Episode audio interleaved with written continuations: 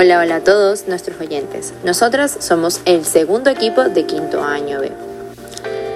Estudiantes del Colegio San Agustín El Paraíso. Nosotras somos Karina Dip, Aranza Batista, Daniela Murga, Valeria Navas y Victoria Pérez. Es por esto que en esta oportunidad los invitamos al segundo episodio de nuestro podcast que fue titulado como Aprende cada día más estaremos comentando acerca del sistema embrionario, que es un tema muy interesante y también estaremos entrevistando a las diferentes etapas del mismo, sus funciones que cumplen cada una para así perfeccionar el, aprendizaje del mismo. Espero lo disfruten, no se pueden perder de esta oportunidad, ya que este podcast te hará mejorar tus conocimientos acerca de diferentes temas y en este segundo episodio sobre las etapas del sistema embrionario. No te lo puedes perder. Los invitamos a todos a seguir con este episodio, que fue titulado como las etapas de la creación de una nueva vida. La propuesta de valor de nuestro equipo es acerca de la investigación de las células madres embrionarias, en el cual se plantea un dilema moral. Asimismo, los objetivos de este podcast es que las células cambian tanto de forma como de su función. Es un fenómeno progresivo y normalmente irreversible la migración de las células se produce fundamentalmente en los animales para así puedan formar tejidos, órganos. Espero que lo disfruten. Hola, yo soy Aranza. Muchísimas gracias de nuevo por esta invitación a este podcast. Yo soy, en este caso, representaré la primera etapa del sistema embrionario, el cual se llama el cigoto.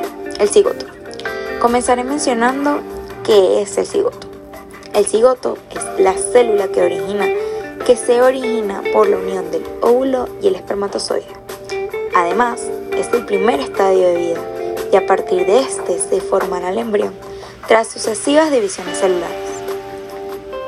Ahora bien, este consiste solamente en una célula, la primera célula del futuro bebé. Y también su tamaño es igual a la del óvulo. Además, es importante mencionar que este periodo embrionario es la etapa en la cual ocurre la formación de todos los aparatos y el sistema del embrión. Este proceso es conocido como la orogénesis. Esta fase comprende la, la de la cuarta a la octava semana. Muchísimas gracias y gracias por escucharme. Hola, muchas gracias por la invitación. Yo soy la segunda etapa del desarrollo embrionario y es la segmentación. Soy un proceso embriológico temprano y consistente en una serie de divisiones celulares del óvulo fecundado que se producen antes de la gastrulación y se relacionan con la morfología del huevo y en particular con la cantidad de vitelo que contiene. Me distingo en dos tipos básicos de segmentación, aunque hay que tener en cuenta que entre ellos tengo otros muchos intermedios, según la cantidad del vitelo del huevo y su disposición. Segmentación total u holoblástica. Es típica de los huevos que tienen poco vitelo y en cada división participa todo el cigoto. Por tanto, se da básicamente en huevos isolecíticos y en los heterolicíticos. Segmentación parcial o meroblástica. Se da cuando el huevo contiene mucho vitelo y se divide el polo animal, formándose un pequeño casquete de células sobre el vitelo. La segmentación no afecta al polo vegetativo y la mayor parte del vitelo queda sin segmentar. Este tipo de segmentación se presenta en dos modalidades, segmentación parcial o discoidal. Es característica de los huevos telolecíticos. La división solo afecta a un disco citoplasmático próximo al polo animal y la parte inferior, polo vegetativo. No se segmenta. A continuación se forma un disco de blastómeros y el blastodermo o blastodisco a partir del cual se forma el embrión que reposará sobre la masa vitelina sea en peces, reptiles y aves y entre otros. Segmentación parcial superficial. Es típica de los huevos centrolecíticos. El núcleo se divide repetidas veces sin que aparezcan límites celulares definidos dentro de la masa vitelina. Luego los núcleos migran al citoplasma. Segmentación indeterminada se da principalmente en los deuterosmados. Cada célula producida por la segmentación tiene el potencial de desarrollarse en un embrión completo. Segmentación determinada se da sobre todo en prototosmados.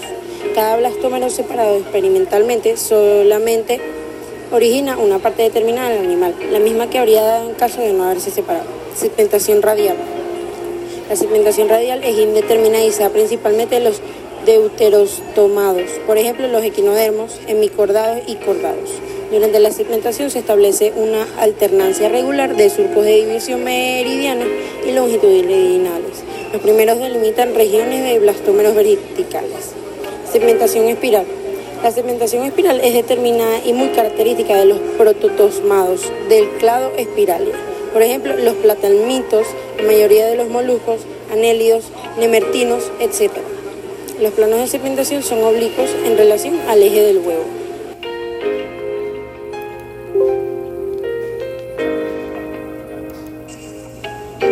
Hola a todos, para mí es un placer estar aquí. Yo soy la gastrulación, uno de los procesos fundamentales en las fases iniciales del desarrollo embrionario. Consiste en la formación de una tercera capa embrionaria, de tal modo que el disco embrionario bilaminar constituido por el epiblasto e hipoblasto llegará a configurarse en un disco trilaminar constituido por el ectodermo, endodermo y mesodermo. A partir del, del embrión bilaminar constituido por ectodermo y endodermo, se inicia el proceso de gastrulación, mediante el cual se constituye la tercera capa embrionaria, el de mesodermo, que se localizará entre las dos capas anteriores. El inicio del proceso de gastrulación se caracteriza por los cambios morfogénicos, eh, morfogenéticos que tienen lugar en el embrión, ya que las células del ectodermo se dividen y migran para formar la tercera capa, que es el mesodermo. Ok, las células ectodérmicas con gran capacidad de proliferación están sometidas a diferentes corrientes de migración celular que se identifican en dos direcciones fundamentalmente, una corriente de células en sentido lateromedial y, un corriente, y una corriente de migración celular en sentido rostrocaudal. De este modo, cuando las células van, eh, cuando las células más laterales y las células más rostrales llegan al centro del embrión, se imaginan y a nivel de la línea media, constituyendo la denominada línea primitiva, estructura longitudinal situada a lo largo del eje rostrocaudal del embrión, de característica fundamentalmente dinámica, lo cual indica que la línea primitiva es diferente en cada momento del desarrollo, dependiendo de las células que van ingresando a través de ella para formar la tercera capa del mesodermo entre ectodermo y endodermo, constituyendo así el embrión trilaminar. trilaminar.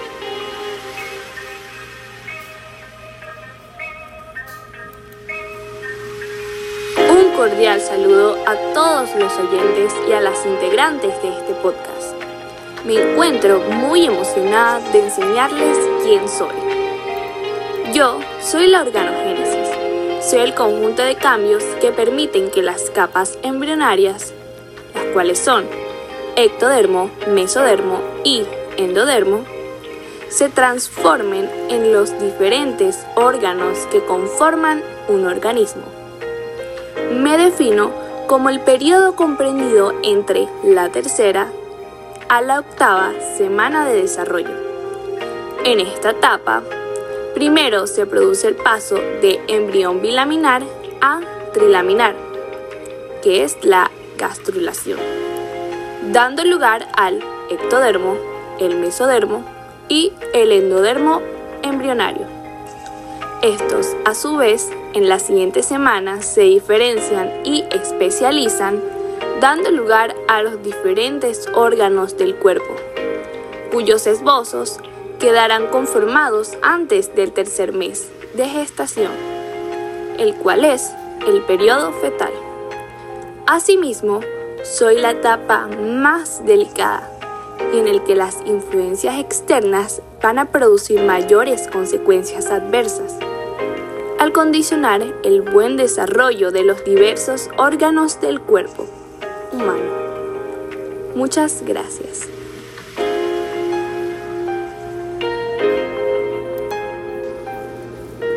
Hola, yo soy el crecimiento o maduración embrionaria. Un gusto en saludarles y muchas gracias por su invitación. Soy un periodo bastante corto que dura aproximadamente entre 7 8 semanas. Comenzando la primera semana con el lóbulo fecundado que se divide por primera vez a las 24 horas de la concepción. A eso lo llamamos cigoto. Durante los siguientes días se sigue dividiendo y forma una bola de células que se llama blastocisto. A los 5 días las células del blastocisto, del blastocisto se separan en dos grupos, la que formarán la placenta y las que formarán el embrión. En la segunda semana se empieza a formar el embrión que mide entre más o menos 0.2 milímetros. En esta etapa el embrión tiene una forma redondeada y está formado por dos capas, el endodermo y el ectodermo. Las células se van multiplicando muy rápidamente y van adquiriendo una función específica. Ya por casi la quinta y sexta semana el embrión va adquiriendo forma humana o de bebé. Crece muy deprisa y ahora tiene el tamaño de un garbanzo, entre 5 y 6 milímetros. Su cabeza es muy grande respecto al resto del cuerpo y las extremidades muy cortitas. En la séptima semana el embrión mide unos 22 milímetros. Los tejidos y los órganos formados en la fase embrionaria maduran, al fin, sí, maduran. En la octava semana oficialmente termina el periodo embrionario y el embrión pasa a llamarse feto. Se ha formado el esbozo de todos los órganos del futuro bebé y ya empieza a tener forma humana, un pequeño bebé, un pequeño niño. Y así es el método de crecimiento embrional o maduración embrional.